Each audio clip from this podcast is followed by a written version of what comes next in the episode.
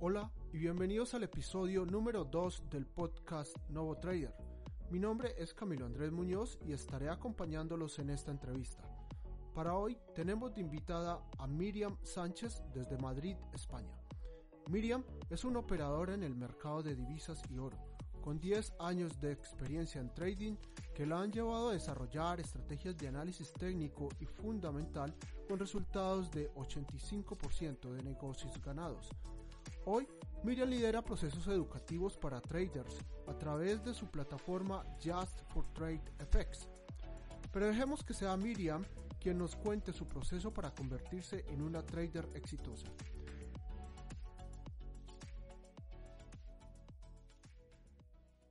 Bueno, yo, como bien has dicho, soy Miriam Sánchez, eh, soy trader profesional desde Madrid, España, con más de 10 años de experiencia en los mercados financieros. Yo, bueno, pues mm, fundamentalmente opero con los pares de divisas, es el activo financiero que realmente más me gusta operar, en el que me he estado especializando y que más tiempo además sigo trabajando con él. Y también me gusta mucho operar el oro. Bueno, un poco al final yo creo que siempre cuando decidimos dedicarnos a este mundo del trading es esencial el poder focalizar qué activo financiero es en el que queremos trabajar, no intentar operar demasiados lógicamente, sino poder focalizarnos en unos en concreto, trabajarlos bien y, poder operarlos de la manera más correcta posible. Ok, perfecto. ¿Por qué no nos cuentas un poco más qué hacías antes de, empezar con esto, eh, eh, de ingresar a los mercados financieros? ¿Tenías algún tipo de estudio, alguna formación, algún, alguna ocupación en especial? Sí, lo, mío del trading es puramente vocacional. Yo desde hace muchos años que siempre me ha gustado, he tenido influencias, eh, me ha llamado la atención. Al principio, lógicamente, lo tenía como un hobby. Yo creo que, bueno, pues todo el mundo que empieza en esto no se puede plantear al principio hacerlo su profesión. Es, tienes que, que primero conocer bien, eh, formarte, estudiar mucho, ver muchas cosas, equivocarte muchísimo también, porque yo a lo largo de, toda mi carrera como trader me he equivocado mucho y lo importante es sobre todo poder aprender a partir de ahí. Así que yo en un principio lo tenía como hobby, luego inicié estudios de, economía, eh, también el marketing me ha gustado mucho, sé que no tiene mucho que ver con el, con el trading, pero también me formé en, marketing, en derecho y poco a poco fui haciendo también másters eh, que estaban relacionados con los mercados bursátiles, mercados financieros, y esto me ayudó mucho más a reafirmarme en el hecho de que realmente no solo quería que el trading fuera un hobby, que también quería que fuera pues algo vocacional y, poderlo convertir en, en, mi profesión de por vida. Por suerte, hoy, a día de hoy puedo decir eso, que puedo dedicarme a aquello que realmente me apasiona y me gusta. Pero bueno, al final es un camino largo, no es fácil, lógicamente, conlleva mucho esfuerzo, conlleva mucha dedicación y una de las claves más importantes para mí a lo largo de estos años ha sido el no rendirme, el ver cada fallo, cada error como una manera de poder aprender, de poder ir mejorando día a día y hacer cada vez las cosas mejor. Y al final, con ese esfuerzo es lo que me ha llevado pues, a poder decantarme por, por esa opción y poderme dedicar de manera completamente autónoma al trading.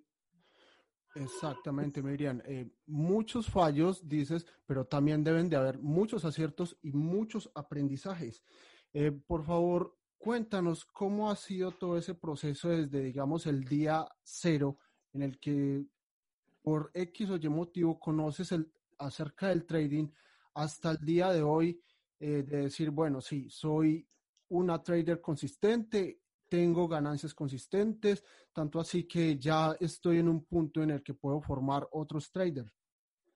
El camino ha sido difícil mm, y seguramente todo esto que voy a estar contando ahora sirva también para todos aquellos que se están iniciando en el trading o que ya llevan un tiempo y no consiguen alcanzar a lo mejor las metas deseadas, probablemente se sientan identificados con, con, esto que voy a contar. Nadie puede decir que cuando empezó en el mundo del trading triunfó a la primera. Es un camino complicado. Yo empecé, al final tratas, cuando estás empezando, tratas de coger todas las referencias posibles, ya sea a través de Internet, ya sea a través de manuales. De una manera o de otra, intentas a lo mejor ver posibles estrategias, cosas que pueden funcionar, y ahí es donde yo precisamente me inicié. o escuchaba, por ejemplo, indicadores o tipos de operativas que parecía que me llamaban la atención y yo trataba de aplicarlas, de ver cómo resultaban. Por supuesto, al principio todo esto en, una cuenta demo.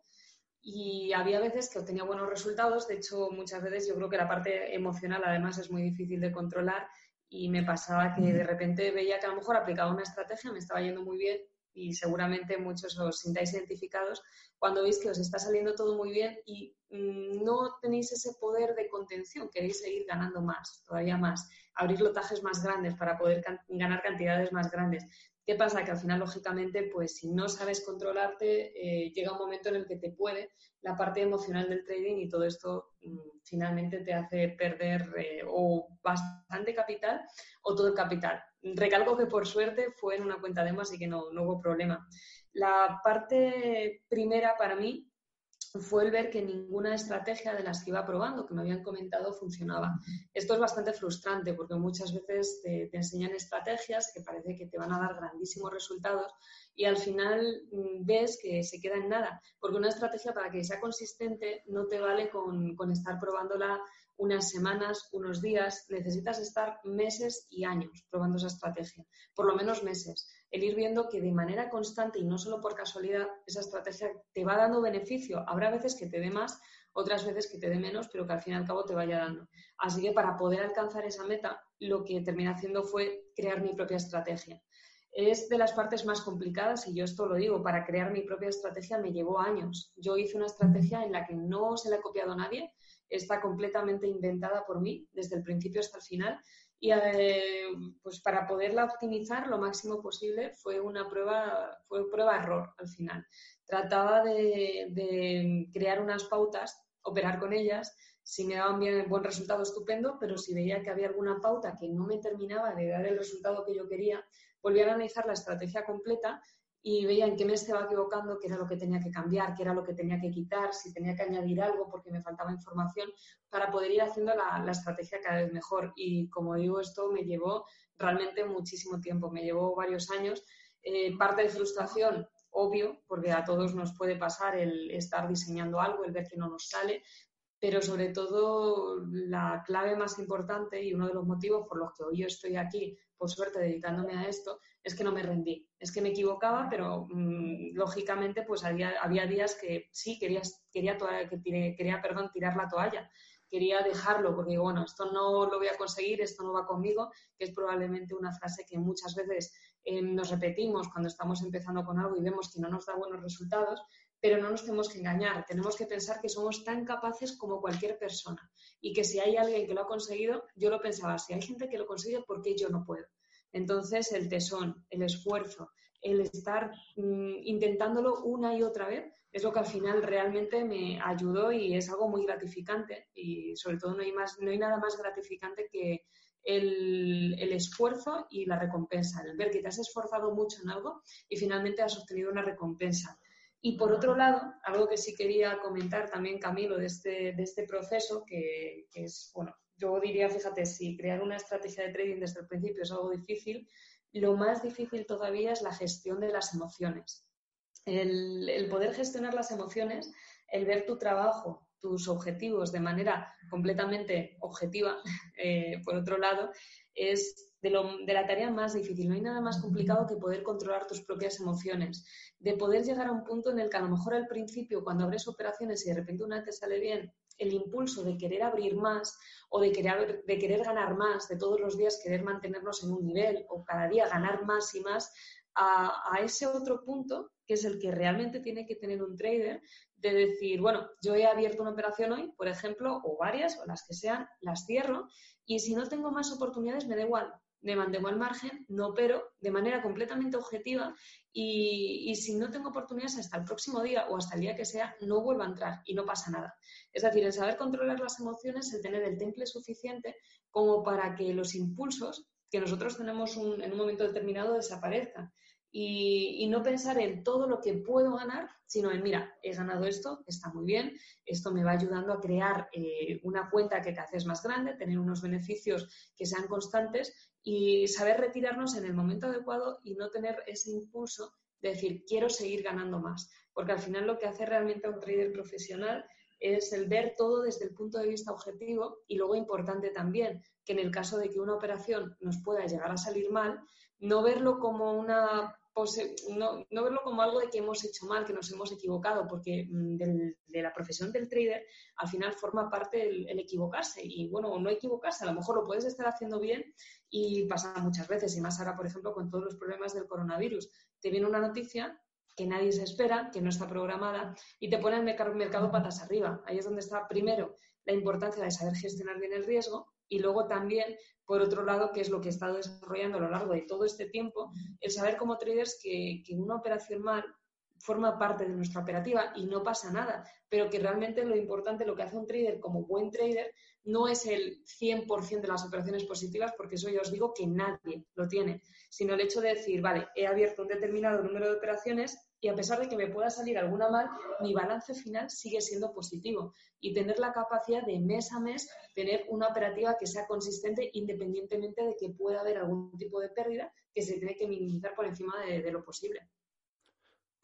Eh, parece que es una gran tarea la que tiene alguien que quiere hacer trader por delante. Eh, muchas cosas de, de, todas las que acabas de mencionar que me parecen muy, muy interesantes. La primera, cuando hablas de ensayo y error, en una estrategia, ¿cuántas veces eh, crees tú que es lo conveniente ensayar eh, una, cierto tipo de estrategia? Porque muchas veces, en lo personal lo he hecho, he intentado eh, samples, disculpa si lo hablo en inglés, pero digamos que es e, ejemplos o individuales de una estrategia lo he hecho unas 50, 100 veces. ¿Es eso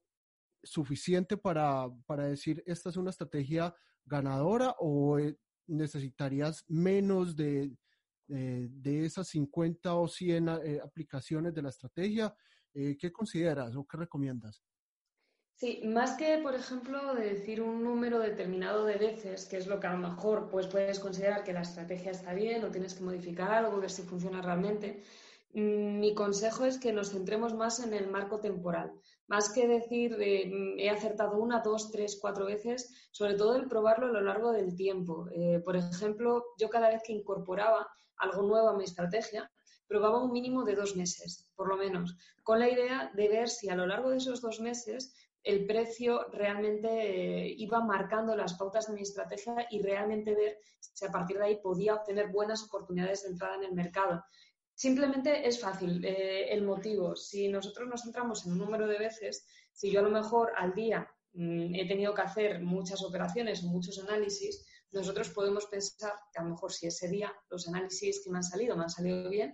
mm, o eso los días que sean, hasta llegar, por ejemplo, a las 50, entenderíamos que la operativa ya está bien. Sin embargo, si nos fijamos en el marco temporal, nos podemos fijar a lo largo del mes, salen muchísimas noticias programadas, que es algo que suele estar establecido. Hablo del tema de los tipos de interés, datos de inflación, datos del Producto Interior Bruto. Entonces, si nos centramos en un marco temporal, vamos a ir viendo que el mercado, mm, dentro de noticias excepcionales que pueden salir, que lógicamente no están programadas, siempre va marcando unas pautas. Es como un ciclo. Siempre eh, más o menos dentro de unos periodos muy parecidos de uno a otro, pues a lo mejor se publican datos sobre inflación o nos dan los datos de los tipos de interés, nos hablan de la evolución de la economía. Así que si somos capaces de tener una operativa consistente a lo largo de todos esos ciclos que la economía nos va marcando, y repito, no solamente por un ciclo, sino pensar al menos uno, dos ciclos, pensar en ese segundo ciclo para ver si realmente las pautas que se siguen marcando son buenas en realidad sí que podremos entender que nuestra operativa, nuestra estrategia, se adapta a cada uno de esos ciclos. Siempre tenemos una parte también en el mercado eh, en la cual se muestran expectativas. Esto viene cuando de repente, por ejemplo, pues sale una noticia, se hacen unas declaraciones, ya esté programada o no, está, no esté programada, y de repente el precio se empieza a mover con fuerza. Esa es la primera parte, yo siempre llamo como una parte más, un movimiento más sorpresivo del mercado, que hace referencia pues a eso, a datos que salen publicados y el precio se vuelve un poquito loco, digamos, y, se mueve más. Y luego ya pasamos a la otra fase, en la cual cuando mm, ya ha vuelto todo un poquito más a la calma, el mercado adopta su movimiento más racional. Así que tenemos que ser capaces de que nuestra estrategia pueda responder tanto a los distintos ciclos que va marcando el mercado, como luego a esas dos fases, que son la fase de más sorpresa, que se puede mover un poquito más rápido y, muchas veces de manera más irracional, a un movimiento que puede ser luego ya más calmado. Entonces, si somos capaces de construir una estrategia que funcione en todos estos aspectos, en realidad sí que estaremos cerca de poder tener una estrategia que nos dé buenos resultados. Ok, ok, perfecto. Parece una, una tarea muy grande para todos y un gran aprendizaje que espero que cada persona y cada oyente lo, pueda, lo pueda hacer para, para sí y, pueda sacar lo mejor de, de, tus palabras en el trading. Sin embargo, a mí me queda como una, una inquietud. Eh, desde el momento en que arrancas, desde el año cero o uno hasta ahora, 10 años, ¿en, ¿en qué año tú dices, bueno, sí, ya empecé a ser consistente, ya me siento eh, confiada en que mi estrategia es la correcta y que voy por el buen camino y que el trading va a ser mi estilo de vida? Pues en realidad como además empecé desde cero, cuando ya me frustré porque veía que nada de lo que me mostraban eh, manuales que había estado estudiando o determinada información, como veía que nada me, me daba resultado,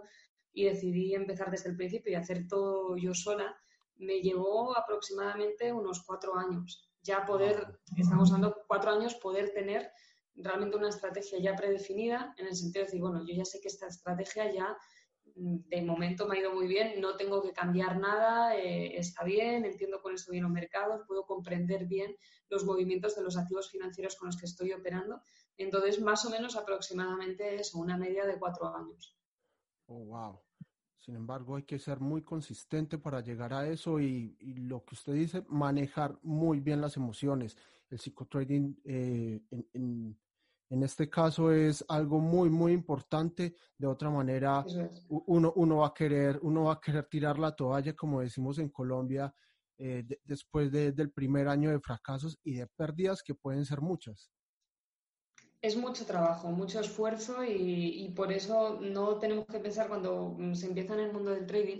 la mayor parte de la gente entra pensando en todo lo que quieren ganar, en todos los éxitos que quieren tener, sin pararse a pensar que realmente esto no es nada sencillo y que no es algo que nos vaya a venir rápidamente. Eh, es algo que yo siempre digo que siempre cuando algo merece más la pena, en realidad cuanto más merece la pena, más difícil es. Si esto fuera tan sencillo, todo el mundo se dedicaría al mundo del trading y viene mucha gente queriéndose formar como trader, queriendo obtener beneficios consistentes y, quieren todo muy rápido y se frustran cuando ven que realmente detrás de todo esto hay mucho trabajo, hay muchísimo esfuerzo y ese es uno de los motivos principales por los que hay tantísimas personas que terminan abandonando este mundo, lo terminan dejando y terminan dedicándose a otra cosa simplemente porque piensan que no es posible, porque a lo mejor requiere un esfuerzo adicional que ellos no habían pensado en un principio.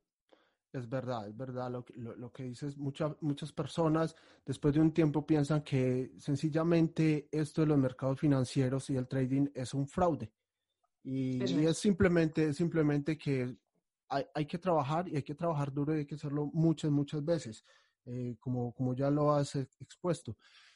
Pasando a otro tema, eh, yo he visto los, los, los análisis que haces de los pares de divisa y logro concluir que eres eh, analista técnica, pero al mismo tiempo fundamental, o, es una percepción equivocada de mi parte?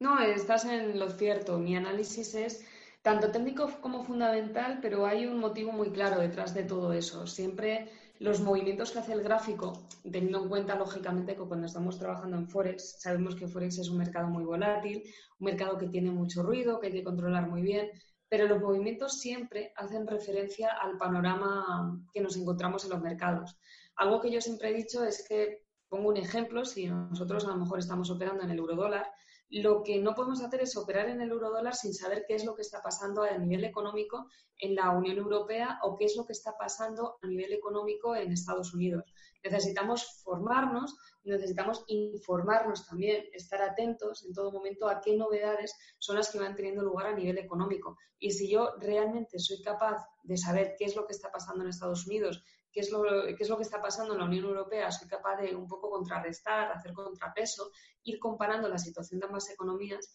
me va a ser mucho más fácil. Son dos tipos de análisis que yo, bueno, bajo mi punto de vista, tiene que ir siempre de la mano. Primero, conocer la situación fundamental y luego ser capaces de interpretar un gráfico. Saber leer un mercado, saber el porqué de cada movimiento eh, poder conocer siempre el gráfico tanto a largo plazo como a corto plazo para poder crear un contexto y a partir de ahí poco a poco focalizando con la mayor cantidad posible de patrones de confirmación y con la mayor información que podamos tener para poder determinar no solamente oportunidades de entrada, sino ver objetivos y puntos exactos en los que nosotros tenemos que abrir nuestras operativas. Dentro de estos 10 años de trading, ¿Usted solamente ha estado en los mercados de, divisas y de pares de, y de, oro también o ha intentado incursionar en mercados de opciones o de futuros o de commodities? Sí, sí, por supuesto. He estado operando en otros activos. Cuando empiezas en esto, parece que como ves tantas opciones, realmente quieres probar un poco todo, ver a ver qué, resultados dan, cómo funcionan. Estuve operando con índices, también estuve operando con otras commodities, eh, desde commodities desde más conocidas como el petróleo hasta menos operadas, como por ejemplo puede ser incluso el café o el azúcar. También estuve operando en acciones, pues por ver el tipo de funcionamiento que tenían.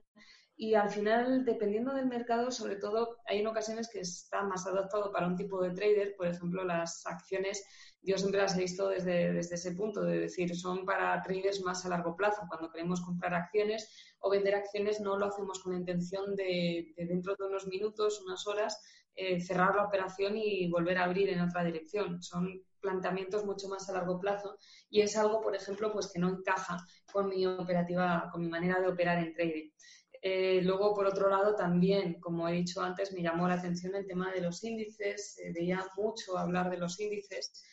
pero mm, yo lo probé y el problema que yo le veo a los índices, además de que suelen tener mucho ruido, mm, pero no iba mucho con mi tipo de operativa porque yo siempre soy una persona que me gusta estar muy informada eh, a nivel económico de todo lo que ocurre y hay determinados movimientos de los índices que son un poquito más manipulación de gobiernos y cosas así, no responden a lo mejor de manera tan racional a lo que son datos, publicaciones que puedan salir a nivel económico. Es lo que me hizo al no poder controlar exactamente qué es lo que estaba pasando en algunos mercados financieros, decidí también dejarlo de lado y eso es lo que me fue llevando el poco a poco, como yo quería recopilar toda la información necesaria para poder operar correctamente, quería entender bien los movimientos de cada mercado, eso es lo que hizo que poco a poco me fuera focalizando mucho en los pares de divisas, ya que en los pares de divisas sí podemos obtener la información que nosotros necesitamos para poder operar de una manera adecuada y en concreto también el oro, porque el oro al final, como muchos sabréis, es un activo que es muy, bueno, se, mueve muy a la par de la situación económica actual. Así que si nosotros somos capaces de conocer a nivel económico esto es lo que, es, qué es lo que está pasando globalmente, vamos a ser capaces también de determinar dentro de los riesgos que supone, porque es un tipo de activo un poquito más complicado, pero si tenemos esa experiencia y, y sabemos gestionarlo bien, es un gráfico que también nos puede dar bastante beneficios si conocemos la situación de la economía. Perfecto, Miriam. Eh, hablemos ahora de ventajas y desventajas del mercado que usted está operando, que en este caso es el Forex. ¿Qué, ¿Cuáles son las ventajas del Forex eh, sobre otros mercados eh, de los cuales también operaste? Las ventajas que tiene es que, primero, tenemos mucha más información, con lo cual hay mucha más seguridad en la operativa. Es un mercado que, bajo mi punto de vista, nosotros podemos predecir mucho mejor, se puede operar de una manera mucho más óptima y luego, por supuesto, pues la elevada volatilidad que tiene el mercado Forex permite obtener grandes cantidades de beneficios. Es cierto que hay días que más que otros, porque hay días que está un poquito más complicado, hay días que puede estar parado, pero en término medio es un mercado que permite la posibilidad de obtener grandes cantidades de beneficio por eso, por, la volatilidad que presenta, el movimiento tan brusco que puede presentar en un solo día, permite mucho margen de actuación y una posibilidad muy grande para poder obtener beneficio. ¿Y qué riesgos o desventajas tiene el Forex? Las desventajas que tiene precisamente es la volatilidad. Primero, mm, tenemos que saber controlar esa volatilidad y, luego, pues no es, si, si, por ejemplo estamos pensando en, abrir operaciones, pero no tenemos tiempo de estar constantemente controlando los mercados, en el sentido de estar cada cierto tiempo viendo a ver qué es lo que está haciendo, hacia dónde va. Eh, lógicamente a lo mejor no es para nosotros, porque como es un mercado muy volátil, es un mercado que nosotros podemos programar operaciones, colocar nuestros take profit, nuestros stop loss, pero tenemos que dedicarle también un cierto tiempo, tenemos que estar atentos eh, a los movimientos que nos va marcando el mercado. No es necesario estar cada minuto, porque yo eso tampoco lo aconsejo, pero yo por mi trabajo siempre tengo varios ordenadores y en uno de ellos tengo esas operaciones que voy abriendo y yo de vez en cuando las voy controlando, no en el sentido de estar, como ya he dicho, cada minuto detrás, porque no es bueno, porque eso puede hacer que nos obsesionemos y que a la mínima que el precio se nos pueda ir un poquito en contra, pues estemos pensando que lo hemos hecho mal, pero sí para llevarle un cierto seguimiento, para que en el caso a lo mejor de que no terminemos de ver nada claro que vaya a seguir en esa dirección, cerremos con un beneficio parcial y, y, por ejemplo, pues a lo mejor en el caso de que se vaya a publicar alguna noticia importante, pues también estar ahí atentos, eh, a ver si tengo que cerrar la operación, la tengo que proteger y ver los movimientos que se van generando a raíz de una noticia determinada. Entonces, lleva un poquito más de trabajo que aquellas operaciones que queremos abrir en el largo plazo en, en activos como, por ejemplo, ya he dicho, en acciones. Y desde su punto de vista, ¿el apalancamiento en el mercado Forex es una ventaja o una desventaja? Si sabes utilizarlo a tu favor, es una ventaja sin lugar a dudas. Mucha gente habla de los riesgos que supone el apalancamiento. Por supuesto, yo soy la primera que lo dice, que operar en trading con apalancamiento pues tiene un riesgo elevado. Y la tarea de, cuando nosotros decidimos operar en trading, lo primero de todo, cuando estamos operando en, en ocasiones, a mí esto me pasa con muchos clientes, mucha gente que me contacta, eh, siempre me dice, oye, en esta operación, ¿cuánto podemos ganar? Yo creo que ese es el mayor de los errores que se pueden cometer, porque cuando tenemos que abrir una operación en trading, nosotros nunca tenemos que pensar al principio en cuánto queremos ganar. Primero, lo que tenemos que pensar es, vale, si esta operación por lo que sea sale mal, aunque luego salga bien, aunque la mayor parte de nuestras operaciones nos puedan dar beneficio, pero nos tenemos que poner en el peor de los casos. Es decir, vale, yo voy a abrir una operación, si esta operación por lo que sea sale mal, ¿cuánto puedo perder como máximo? Yo en cada una de las operaciones que, abro yo o que puedo estar abriendo a mis clientes, siempre me planteo lo primero esto, es decir, mm, vale, si esta operación sale mal, no va a pasar nada porque yo tengo esa pérdida que acorde al apalancamiento está completamente limitada. Y una vez que yo soy capaz de limitar esa pérdida, ya es cuando viene la segunda pregunta, que es, vale, acorde a esa pérdida máxima que yo me puedo permitir, ¿cuánto es el beneficio que puedo obtener? Pero nunca que quiero, porque hay gente que piensa que, con, una con una operación a lo mejor quieren duplicar la cuenta, quieren ganar grandes cantidades de capital y es el mayor de los errores. Nosotros tenemos que ver realmente cuánto nos podemos permitir. Así que si somos capaces de limitar el riesgo y de no exponer nuestra cuenta, vamos a conseguir que el apalancamiento siempre pueda ayudarnos a favor, pues colocando un stop loss adecuado y sobre todo, lo más importante de todo, el no mm, sobreoperar. Es un error cuando a lo mejor abrimos operaciones Mm, que esto he visto muchísimos casos, se abre una operación y si esa operación sale mal, hay gente que, que, yo lo he visto y me lo han comentado, si una operación sale mal, pierden la cuenta entera. Es la mayor barbaridad que puede existir en trading. Y esto es debido al apalancamiento, claro, pero no por el apalancamiento en sí, sino si nosotros no estamos eh, eh, utilizando ese apalancamiento a nuestro favor, primero limitando las pérdidas. Entonces, yo lo que os aconsejo a todos los que estéis escuchando es que el apalancamiento lo utilicéis a vuestro favor, primero limitando las pérdidas y luego ya viendo cuál es el máximo beneficio que podéis obtener en ese caso. Sí, es algo, sería un beneficio muy objetivo, es no lo que el trader quiera, sino lo que el mercado le está indicando que va a hacer, o, es una manera imprecisa de decirlo el mercado nos deje claro, porque al final, pues mm, yo puedo entrar en compra, puedo entrar en venta, mm, pero primero, bueno, también va a depender de la cuenta que tenga. Lógicamente, si la cuenta es más grande, es más pequeña, ganaré más, ganaré menos. Si tengo una cuenta pequeña, por mucho que yo quiera ganar mucho, tengo que saber que estoy limitada a la cuenta que tengo en ese momento y que si en un momento determinado puedo ganar menos, eh, tengo que tener paciencia, tengo que ir poco a poco y si consigo ir creando una cuenta que sea cada vez más grande, al final mi beneficio poco a poco también será cada vez mayor. Entonces, eso es lo primero de todo. Y luego, cuando planteamos operaciones, eh, podemos hacer análisis y llegar a la conclusión de si el precio tiene que subir, si el precio tiene que bajar, con la intención de poder abrir operativas. Pero nunca nadie puede adivinar si, si nuestro take profit o el objetivo que nosotros hemos marcado, el precio lo va a alcanzar hoy, lo va a alcanzar en unas horas, lo va a alcanzar mañana o a lo mejor no lo va a alcanzar hasta la semana siguiente. Entonces, mucho cuidado con esto porque mm, sí, podemos hacer análisis, pero nadie tiene una bola de cristal en la que se pueda predecir el futuro, que esto es lo que muchas veces hace que la gente se frustre. Entonces, yo me marco objetivos. Hoy, por ejemplo, tengo abiertas varias operaciones. Yo me marco unos objetivos determinados. Si veo antes de terminar el día o antes de terminar la semana que esas operaciones se cumplen, estupendo. Pero si no terminan de cumplir del todo los objetivos, pues a mí no me gusta tener a lo largo del fin de semana, por ejemplo, operaciones abiertas. ¿Qué hago en ese caso? Cierro con el beneficio que sea, que al final es el que el mercado realmente nos ha dejado, y ya al próximo día, a la próxima semana o cuando sea, si yo veo que vuelvo a tener oportunidades, volver a entrar. Pero siempre tenemos que ser conscientes que, como bien has dicho, Camilo, no es el beneficio que nosotros queramos obtener, sino es el beneficio que el mercado nos va a dar oportunidad de obtener, nada más.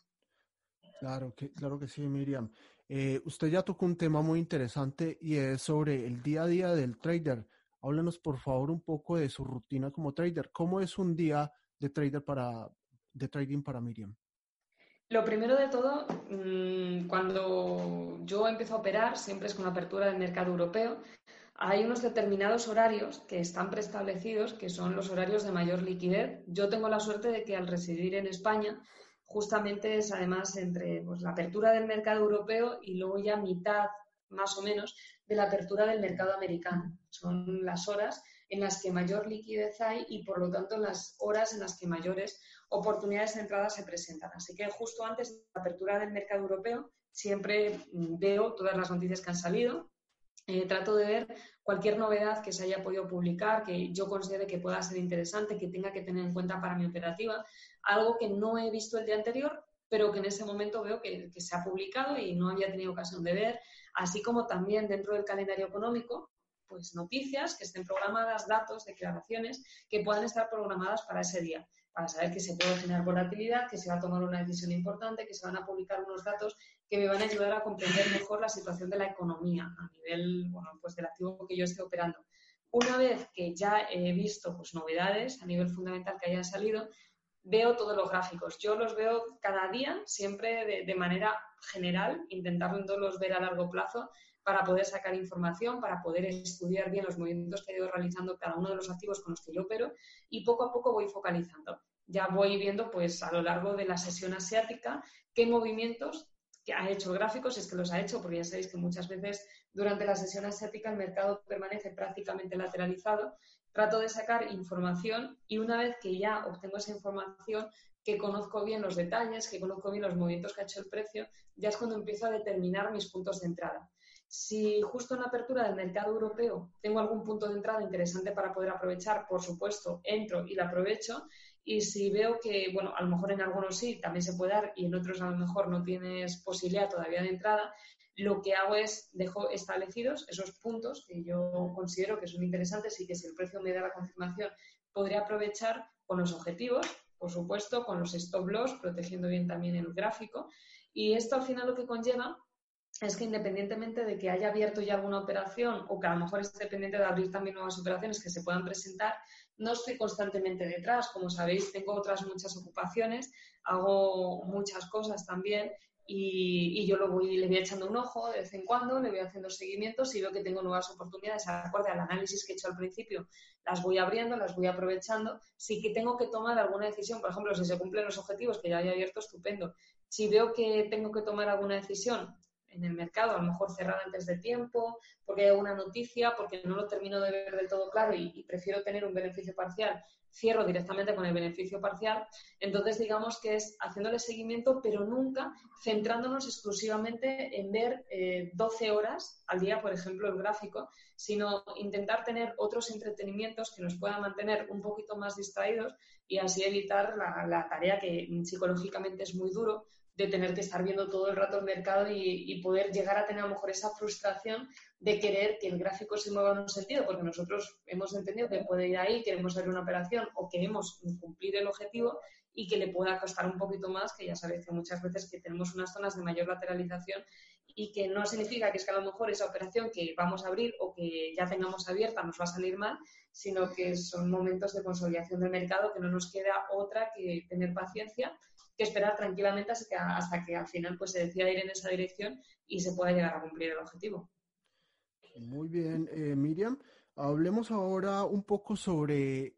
eh, la parte de análisis técnico. ¿Cuáles son sus estrategias favoritas, sus indicadores favoritos? Eh, ¿cómo, ¿Cómo ve usted el chart? ¿Cómo lo interpreta? Mi tipo de operativa está muy basada, es una modalidad, como digo, porque bueno, utilizo luego muchos factores y demás, pero esencialmente está basada en acción de precio. Soy una persona que estoy totalmente en contra de los indicadores. Entiendo que habrá mucha gente que los utilice y dé muy buenos resultados, pero a mí, sinceramente, pues a lo largo de estos años nunca me han dado buenos resultados, nunca he obtenido pues, esos beneficios que prometen obtener eh, los indicadores Sabemos que los indicadores al final tiran sobre todo más de probabilidad, de estadística. Eh, cuando se entra en indicadores, eh, se entra sobre todo pues un poco porque a lo mejor en un determinado por ciento de, las ocasiones el gráfico sí suele dar una buena oportunidad. Entonces siempre he tratado de huir de todo lo relacionado con lo que es la probabilidad y la estadística y, por ejemplo, pues una de las partes que a mí más me gusta y una de las bases que yo considero que es importantísima son soportes y resistencias. Para mí los soportes y resistencias son eh, claves y luego todo aquello mm, basado en acción de precio que a mí me permita realmente comprender qué es lo que está haciendo el mercado y sobre todo el por qué. Y que si yo de repente a lo mejor puedo llegar a abrir una operación y me puede salir mal, no quedarme en como puede pasar en los indicadores. A lo mejor, pues mira, esta operación me ha salido mal. ¿Por qué? Porque es que el indicador me dio una señal falsa. Sino que yo cuando de repente hay una operación que me sale mal o que me ha podido salir mal a lo largo de estos últimos años, he tratado de ver en qué me he equivocado. Porque cuando no operamos con indicadores o, utilizamos un tipo de operativa que puede ser más racional, en lo que nos tenemos que centrar sobre todo es en qué es lo que me ha llevado a cometer ese error podemos encontrarnos mil aspectos, pero al final lo más importante es poder detectar en qué me he equivocado para poder corregir ese fallo y por lo tanto luego ya a partir de ese momento iremos teniendo una operativa que también sea cada vez más consistente porque eh, esos fallos que a lo mejor cometíamos en un principio ya no los estamos cometiendo en un momento determinado. Entonces, para mí, eh, una de las claves más importantes es todo lo relacionado con la acción del precio, sin duda. Podemos concluir para Miriam, menos es más. Eso es, efectivamente. Trabajo y entenderlo bien, porque los indicadores siempre la, parte positiva que tienen a lo mejor es que sin tener grandes conocimientos de trading o sin hacer nosotros un estudio demasiado detallado, nos prometen pues, posibilidades de entrada, pero hay que ver la calidad de esas entradas y que realmente quizás a lo mejor merece más la pena esforzarnos más todavía, no basarnos en lo que nos diga simplemente un indicador, sino nuestros propios análisis. Y aunque sé que esto puede llevar un poquito más de trabajo, puede llevar más esfuerzo, pero que al final realmente eh, la recompensa está ahí y los beneficios que vamos a obtener van a ser mucho mayores. Cuando se sigue eh, la estrategia de acción del precio, el movimiento del, del precio hacia dónde va, hacia, hacia una resistencia o soporte, eso ayuda a, identificar los objetivos de entrada y de salida del mercado, sea negativo con, o con una pérdida para poner el stop loss o para imponer límites? Sí, sí, por supuesto. Si se hace un estudio, un análisis detallado, eh, puedes ver perfectamente tanto cuál es el punto de entrada como cuáles son tus objetivos. Dentro de los objetivos tenemos siempre objetivos más ambiciosos y tenemos objetivos que son un poquito más conservadores. Podemos utilizar uno u otro dependiendo allá y sobre todo del perfil del trader. Hay, hay gente que tiene un perfil de trader más arriesgado y que a lo mejor prefiere coger objetivos más grandes, evidentemente todo esto con una gestión de riesgo que sea más conservadora y protegiendo la operación en todo momento y sin embargo, pues también existen perfiles de traders que son más conservadores y que prefieren coger objetivos que sean más pequeños. Y clave importante es, eh, además, gracias a acción de precio también se puede hacer el poder estudiar cuál es el punto más óptimo para poder colocar el stop loss, que es algo que mucha gente no termina de controlar, siempre se, genera mucho debate acerca de dónde tenemos que colocar ese stop loss. Y una pista que quería dar y una ayuda también que quería aportar es que el stop loss no tiene que estar siempre a la misma distancia, ni tampoco se puede medir por mm, que tenga que estar al doble, al triple. Hay mucha gente que muchas veces me pregunta, oye, ¿dónde tengo que colocar siempre el stop loss? ¿Cuál es el punto más óptimo para colocar el, el stop loss en todas las operaciones? Y yo lo que siempre digo es que depende de la situación del mercado, porque yo no coloco el stop loss siempre en el mismo sitio, lógicamente. Hay en ocasiones en las que el stop loss lo vamos a colocar más cerca, otras veces el stop loss lo vamos a poder retirar un poquito más, pero no por decisión de, alguna estadística o, algo que sea fijo ni nada por el estilo, porque el trading no es una matemática, no es una ciencia exacta, sino sobre todo pues sabiendo analizar cada escenario, cada situación del mercado y tomando la decisión de dónde debemos colocar nuestros puntos de entrada y nuestros puntos de salida acorde a los movimientos en los datos que nos está arrojando el gráfico. Con respecto a la gestión del riesgo, ¿cómo se define usted? ¿Es agresiva o es un poco conservadora? Muy conservadora. Para mí lo importante, como, como, he comentado al principio, no es todo lo que quiero ganar, sino primero voy a limitar mi pérdida, voy a proteger mi operación por encima de todo y a partir de ahí veré cuánto puedo ganar. Nunca arriesgo más del 2%. Este tope eh, yo ya lo tengo como una cantidad máxima. Me gusta por encima de todo, lo primero, que, es parte crucial, es decir, voy a conservar la cuenta. Es decir, el objetivo cuando se está haciendo trading no es querer ganar dinero, aunque nos parezca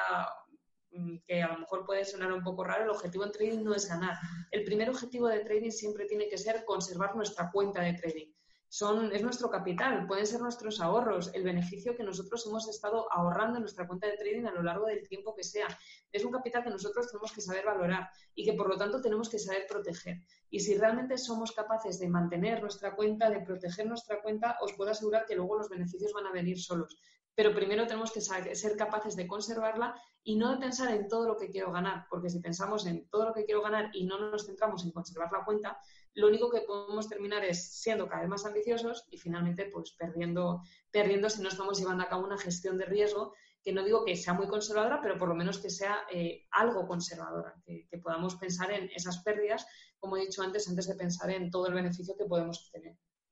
¿Y ese tipo de trading maneja algún tipo de riesgo-beneficio?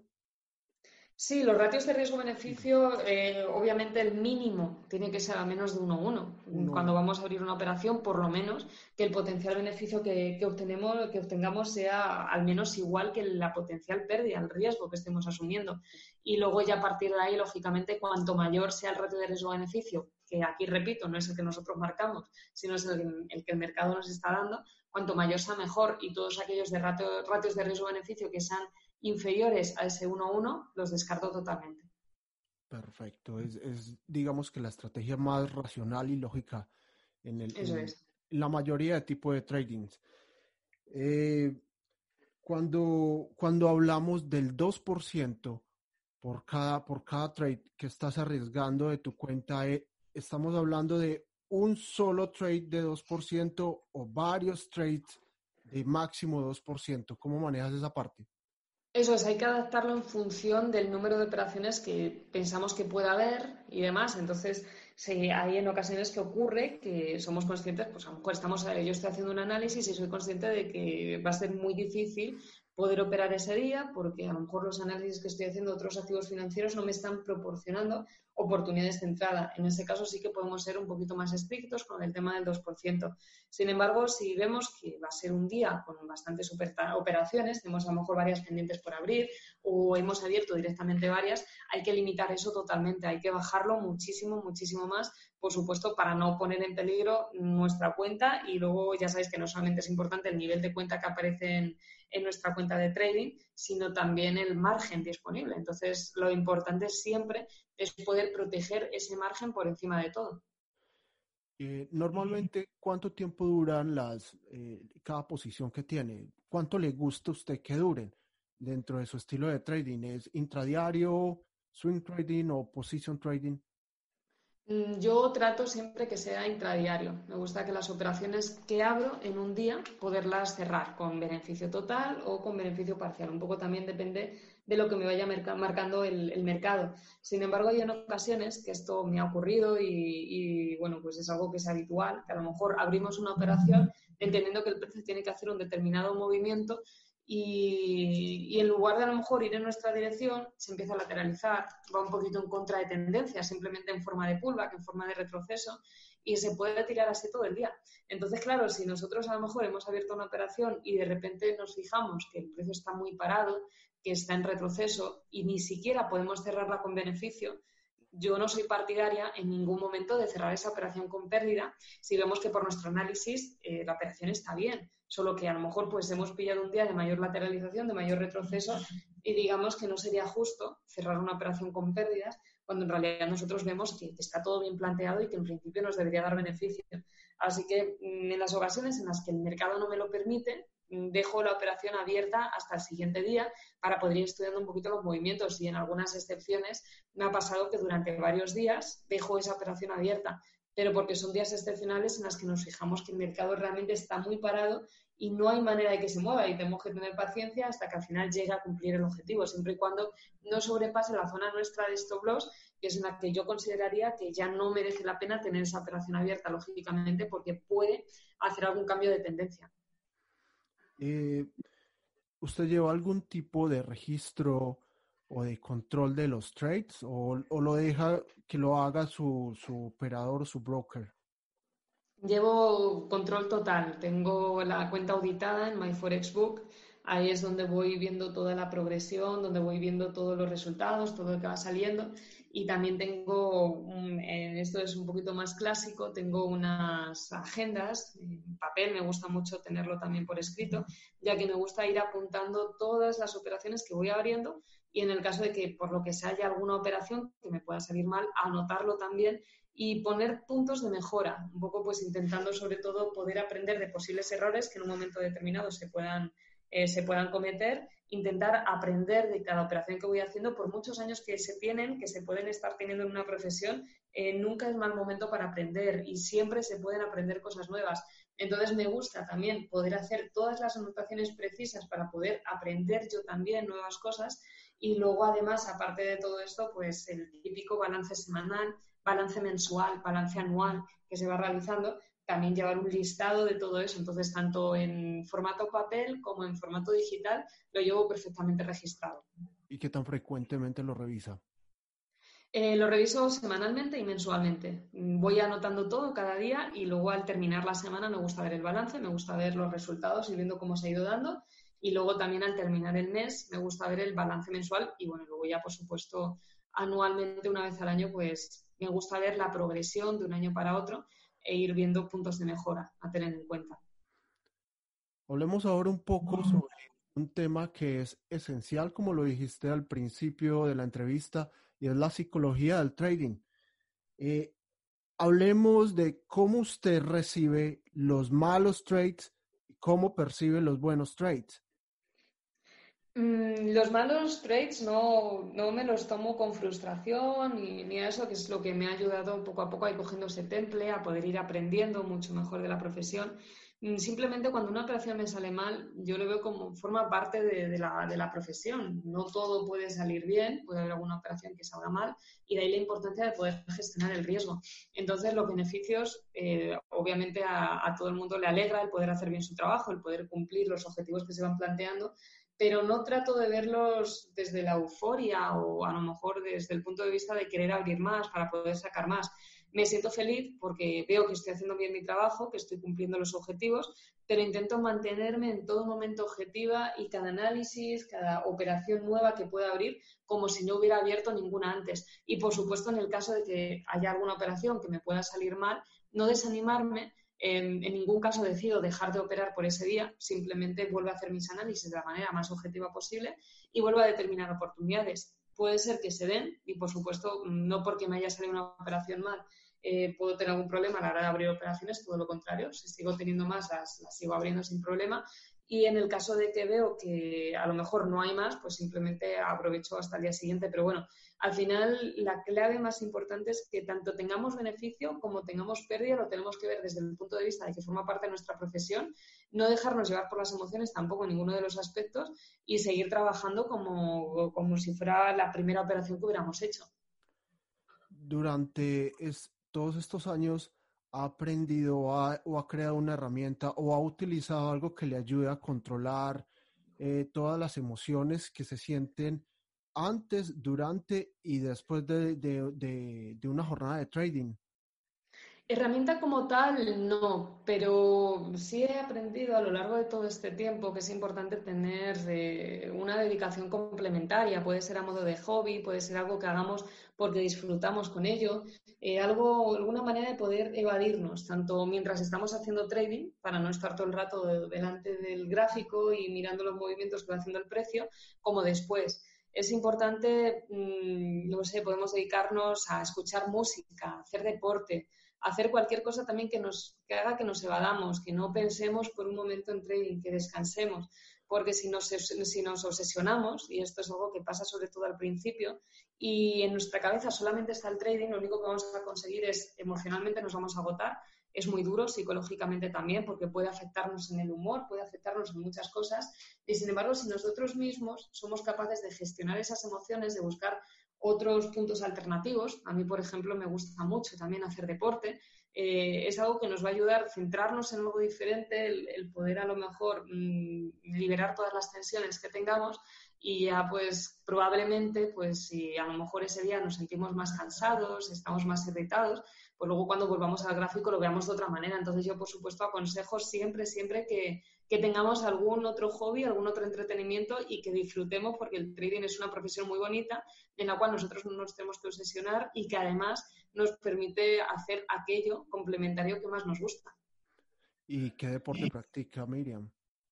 Me gusta mucho hacer bicicleta, me gusta mucho la bicicleta. ¿Es ruta, pista o, lo hace, no, lo hace en forma profesional solo por divertirse? Solo por divertirme, sí, me gusta mucho y bueno, pues al final dependiendo cuando el tiempo lo permite o, cuando no se puede, pues en interior o si no, pues en rutas y depende un poco, sobre todo también del tiempo del que tenga. Bueno, yo creo que estamos entrando a la fase final de esta entrevista. Eh, Miriam es la, líder y directora de Just for Trade FX. Eh, por favor, cuéntenos un poco más de qué, servicios presta para la comunidad trading eh, la empresa que usted representa.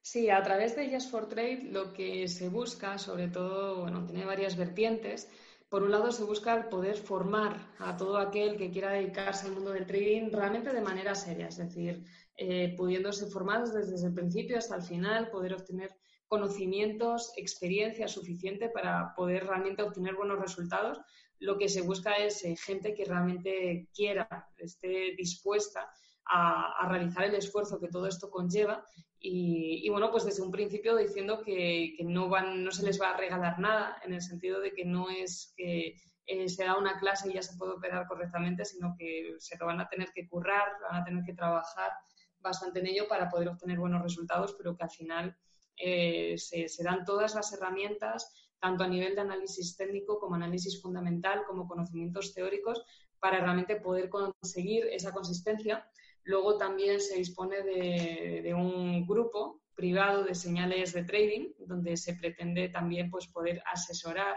poder orientar, mostrar gráficos, dar señales de entrada, sobre todo para poder apoyar en, esas eh, decisiones tan complicadas sobre si debemos entrar en el mercado, en qué activos debemos entrar, cuáles son los puntos de entrada y salida más óptimos a, tener en cuenta también.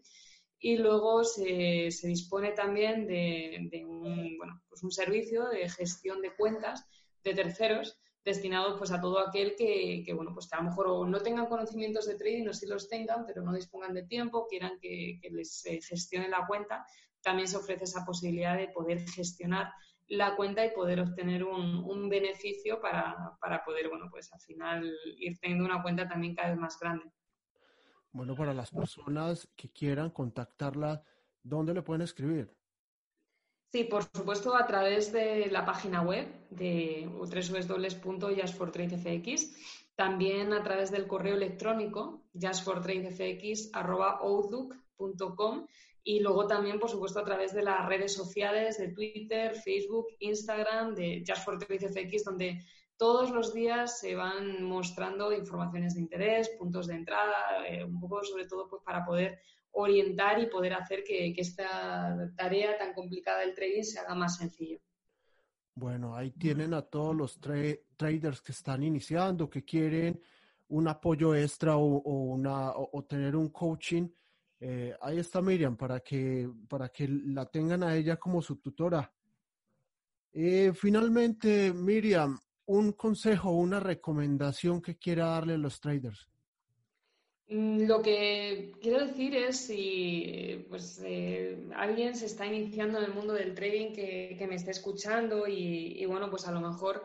puede ser que se sienta un poco frustrado, crea que esto del trading no da buenos resultados o no va con, con esa persona o, bueno, pues a lo mejor ahora están empezando y no, no, se tiene todavía muchos conocimientos, no se sabe por dónde tirar. Yo lo que aconsejo es que mantengan la calma, estén tranquilos, que sepan que son tan capaces como cualquier otra persona para poder hacer lo que quieran y dedicarse a lo que quieran y que todo lo que necesitan es esfuerzo, es dedicación y que si poco a poco van trabajando de manera constante y no se rinden, van a conseguir sus,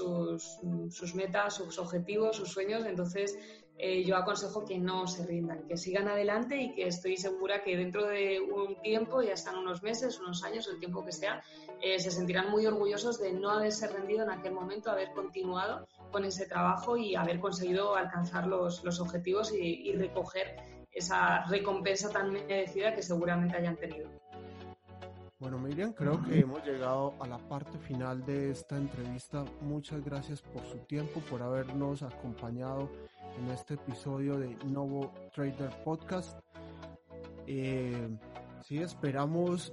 vernos nuevamente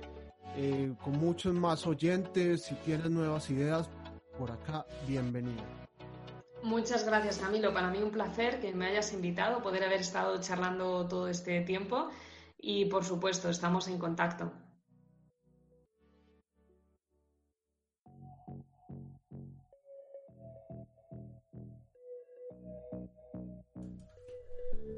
De esta manera concluimos el episodio de hoy. A Miriam, gracias y hasta una siguiente oportunidad. Recuerden darle me gusta, comentar y suscribirse al podcast en iTunes, Spotify o YouTube. Para mayor información de contacto pueden escribir al correo electrónico novotraderpodcast.gmail. Nos vemos pronto.